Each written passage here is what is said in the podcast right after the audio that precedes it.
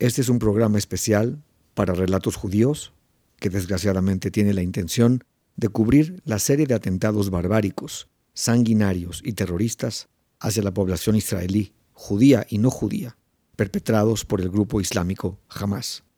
Hasta el día de hoy, las autoridades israelíes reportan alrededor de 1.400 muertos, 4.600 heridos, 203 secuestrados y entre 100 y 200 personas desaparecidas.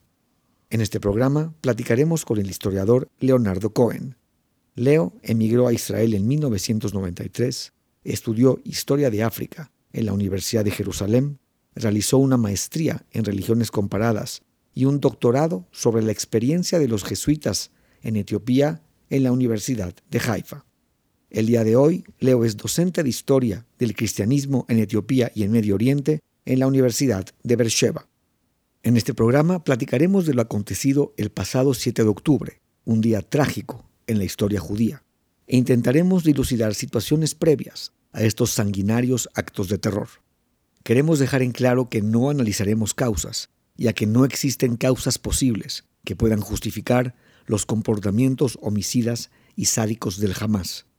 Analizaremos situaciones, tanto intercomunitarias, dentro de la propia población israelí, como extracomunitarias, entre el gobierno actual, los colonos y la población palestina que vive en Cisjordania.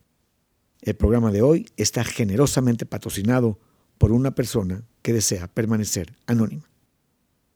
Leo, eh, muchas gracias por tomarnos este tiempo, por conectarte y por platicarnos cómo está la situación allá en Israel. Te agradecemos mucho que estés aquí en Relatos Judíos. Mucho gusto. Leo, platícame primero, antes de entrar al tema principal del, programa, tú emigraste a Israel en 1990, o sea, hace 33 años. ¿Cuál fue la razón que te motivó emigrar a Israel? Resulta interesante porque mi razón fue básicamente sionista, de alguien que fue por muchos años miembro de la Shomerat Zair de México, y como la Shomerat Zair hablaba de que no solo tenemos eh, creer o favorecer el sionismo, el socialismo, la igualdad, no solo hay que estar a favor de eso, sino hay que vivir conforme a eso.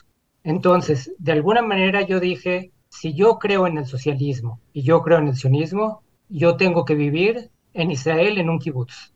Y mi idea es que yo quería volver a hacer lo que eran los halutzim, o sea, los pioneros. Llegar, construir un kibutz y vivir en base a sus principios como socialista, etcétera, etcétera. Leo, para nuestro público que no está familiarizado tan bien con el sionismo, ¿cómo lo describirías de manera como más somera? El sionismo, desde mi perspectiva personal, a través también del movimiento, es el derecho del pueblo judío a tener un Estado independiente, pero más allá, el sionismo propio mío y del cual crecí, es que ser judío es vivir una vida normal de forma cotidiana, aún si uno es laico por completo. Es decir, que desde mi perspectiva, y eso lo sigo manteniendo hasta la fecha, no significa que al venir a Israel tengo que ser observante de leyes religiosas. La religión tiene sentido en México, pero una vez que uno ya es ciudadano israelí con el sionismo, ya la vida cotidiana es la vida judía. Leo, vamos a pasar al tema principal del programa, que es la incursión de más de 1.500 terroristas del grupo islámico Hamas a territorio israelí. Octubre 7 del 2023 será recordado como un día oscuro en la historia judía, así como el 11 de septiembre en Estados Unidos y como el 11 de marzo en España.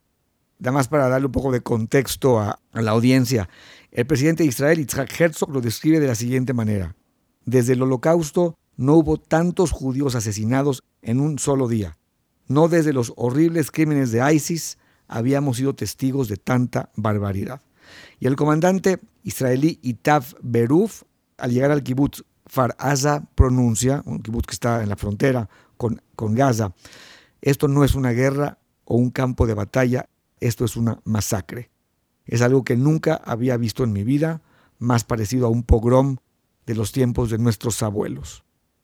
Leo, ¿dónde estaba tu familia? ¿Dónde estabas tú en estos momentos y cómo se enteraron de lo que estaba sucediendo? Nosotros estábamos en la casa, sábado en la mañana, a cierta hora empezamos a oír sirenas aquí en Jerusalén. estábamos un poco desconcertados, recién despertados y por qué están sonando sirenas. Bajamos al refugio y estábamos desconcertados, o sea, no entendíamos exactamente qué es lo que estaba pasando. Así le pasó a mucha gente, además, todo eso era en Shabbat y era además en Simchat Torah. Muchos de los grupos de los religiosos estaban en ese momento festejando en la sinagoga y no, no estaban entendiendo qué es lo que estaba pasando. En este momento no puedo decirte exactamente en qué momento, si fue durante ese día o al día siguiente, que de repente nos empezamos a enterar que había un gran atroz. En muchas épocas de la historia que estoy acá en Israel, han habido situaciones de cohetes que tiran de Gaza, no es la primera vez, y que la gente tiene que refugiarse, etc. Entonces, de alguna manera, estábamos pensando en que era otro de los diferentes momentos que han habido. Pero nos tomó tiempo entender que había ya una cantidad muy grande de militantes del Hamas que no solo estaban tirando cohetes, sino que entraron a Israel y que entraron a diferentes lugares y que secuestraron y mataron a mucha gente. Y ahí es donde empezamos a entender la gravedad de esto comparado con los casos anteriores. Leo, ¿cómo está procesando tu familia esta terrible, esta sanguinaria masacre? Mira, bueno, yo tengo un hijo nada más y pues estamos viviendo en la casa desde entonces, o sea, cancelaron las clases en la escuela durante toda la semana pasada y esta semana todavía no queda claro y creo que él le despertó mucha angustia. O sea, desde que pasó todo esto, siente que necesita todo el tiempo hablar por teléfono con ayudantes de la escuela para platicar con ellos de cosas y todo, porque tiene ciertos momentos en que se empieza a sentir muy tenso y muy nervioso por todo lo que está pasando. A pesar de que aquí en Jerusalén no están cayendo cohetes los últimos tres días, no sabemos qué tan fuerte es lo que pasó y no sabemos tampoco a dónde va a llegar. ¿Cómo sientes que el país está procesando este atentado? No sé cómo está el país, sé cómo está, digamos, el ambiente. La gente está tensa. Incluso gente que me ha escrito desde México diciéndome que les está costando trabajo dormir, que están un poco temerosos y angustiados.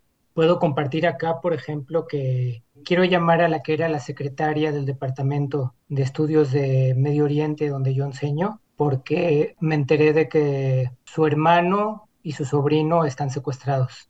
Pues está todo como muy difundido a través del mail de la universidad. A cada rato me llegan esquelas de diferentes miembros de la universidad o de diferentes estudiantes. Es, es, es una pesadilla.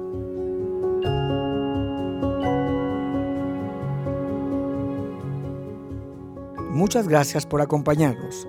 Para escuchar el programa completo, por favor suscríbete en nuestra página www.relatosjudíos.com. Es muy fácil.